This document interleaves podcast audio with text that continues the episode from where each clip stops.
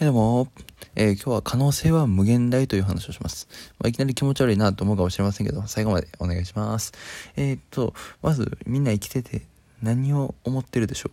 この先将来ですね、今学生ならば、えー、まあなんとなく仕事してなんとなく老後迎えたいな、みたいな。何歳ぐらいに結婚して何歳ぐらいに引退したいな、とか思うことがあると思います。まあ、会社員の人なら、あの会社員の人でも同じですね。そうやって考える人おると思うんですけど、実はですね、もう、可能性というのは無限大なんですね、これが。例えば、青汁王子って皆さんご存知ですか？青汁王子というのは、えー、三崎優太さんという方で、えー、高校を2回中退して、で、そこから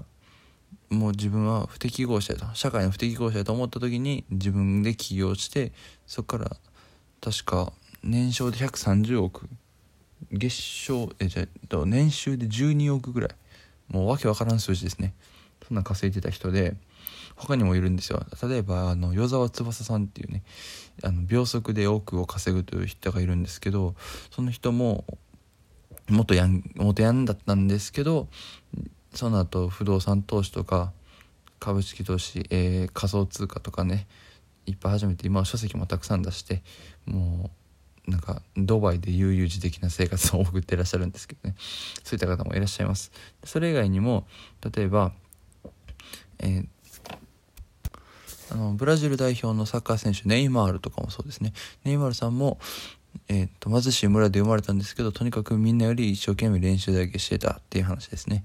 それでそれで今はもうねもうヨーロッパのビッグクラブのエースですよ。そんなことになってるんでもうみんな可能性はあるんですね。でそのそんだけでかくなりたいかとビッグになりたいかっていう目標があればそうなんですけど別にそうじゃなくてもどうにか変えれるんですよ。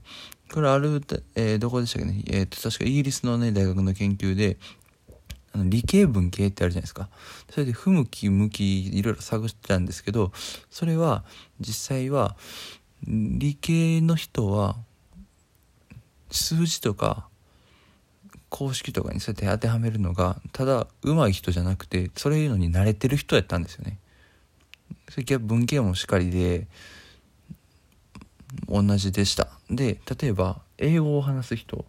コミュニケーション能力があるから英語が喋れるんだとか留学するお金があったからそうやって行けたんだって人もいると思うんですけどそうじゃなくて実際はただ英語に触れる機会が多かった人が喋れるんですよ。じゃあ例えば皆さん日本語今喋ってて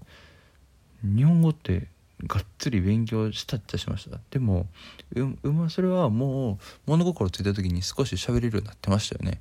これは両親がいて両親まだまあその育ててくれた方がいてで友人がいてそういった環境があったから話せるようになったわけですよね。って考えると実際にそれはただ経験ですね。環境が損しただけでただ慣れてただけなんですよ。これねみんなそんな感じなんですよね。だから例えば今やってる仕事が将来自分がなりたい像に関係がなければそれはもう変えるべきで例えば現在営業の仕事をしてるけど将来はプログラミングをしてフリーランスになりたいんだって方がいらっしゃったらその場合は先にプログラミングのえー、未経験のプログラミングを習得できるような会社に入るか、もしくは YouTube とかで独学するか、いろんな方法がありますよね。そっちの方向に少しずつ近づいていきます。で、それをしながら、周りに言うんですよ。俺はプログラミングをやってるぞと。もしよかったらそういうサイト作りとか興味が、えー、サイトとか作ってほしかったらちょっと今日、あの、低下したいねんけど、みたいな。初めはただでいいです。まず人のために役立つことから始めていって、そこから自然、自然に、あの、SNS とかで、こう、アピールしながら、少しずつ、こう、ビジネスにしていけばいいんですよ。これも順序、だから例えば、遠いところに、一番遠いところに目標を立てて、で、それに、近づけるように一つ一つこうプロセスをね築いていくとそれに近づくことができるんでその方法は確かやってみる方法がやってみる方がいいなと私は思います他にも例はたくさんいます。例えば、ケンタッキーフライドチキンの創業者、カーネル・サンダースさんは、あの人は確か60歳にあの授業を始めたんですね。でそこから少しずつ、えー、チキンを売っていって、それで一回店を持ってでそこからまたちょっとずつちょっとずつやっていって売り上げが上がった時にもう一回違う店舗を作ってっていうのをずっと繰り返していて最終的には今じゃもう世界企業になったわけですよねだから結局年齢とかそれで関係ないんですよねだとは女性だから男性だからっていう話はあると思います。男性だから化粧品を売りにくいとかね。女性だから、えー、筋肉とかねそういったあのジムとか通ってムキムキになれない。関係ないんです実際そうやってやってる方いらっしゃいます。でなんならマイノリティの方が注目されやすいですね。例えばどの会社でも差別化というのを皆さん必死に図っています。でもですね例えば今 YouTuber で肌の綺麗な女性がそう化粧品をこうアピールしたとしてもそんなことしてる人って山ほどいてるわけですよね。ってなるとそれは要するにレッドオーシャンという形になります。レッドオーシャンというのは競合が多くてまあこう顔、うん、一歩その何て言ったらいいんですかねこう出る杭って言ってか杭杭を出るのすら難しい。出ても打たれるもう周りが強すぎてみんなが出すぎてみたいなそんなレベルになります。けど逆に男性がするとそれはそれで注目されるし一部のファンがつくもしくはそういった登録しチャンネル登録してくれる方がつくとまたそうやって自分がその中の代表的な存在になれるわけですね。という形で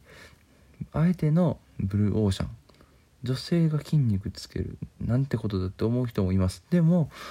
それに対して実は私もそう思ってるんだっていうのを声に出して言えない方がいらっしゃるんですよね。でそういった方の代わりにそうやってあなたが出ていただく。こんな方法もあるんですよね。って考えるともう皆さんも可能性はいっぱいあります。どこにでもあります。なんなら例えば今会社を失ってその道で行こうとしてあすみません会社を辞めてその道で生きていこうとしても日本では生活保護を受けれたりとか何でもシステムがあるんですよ。なんなら日本ってね生きててね死なないんですよ。他の国ですとねスラム街に追われてそこで泥棒にやってもう無一文になったとかねそういうことがあるんですけど日本の場合治安もいいし生活保護を受けても生きていけるようなシステムになってるんですね。でこの生活保護もねいつなくなるかわからないんで、まあ、すぐにはなくならないと思いますけどやるなら今動き出す方がチャンスはいっぱいあります。なんならそのために動き出した方早く動き出した方が勝ちます。なので動き出した人が勝ちます。で動き出す前にやっぱりこう考えてうーんって考える人いると思うんですけど考えてる人ほど病んでしまいますね。だからやみたくなくて何か成果を上げたいなら先行動することですね。で行動してそこで行き詰まった時にもう一回考えてでまた行動してって繰り返した方がいいです。考えてから行動するのを逆にするんですよね。行動してから考える。その方法でやる方が皆さんの成功にはつながる。皆さんが持ってる夢に一歩近づくんではないかと思います。それでは今日は以上です。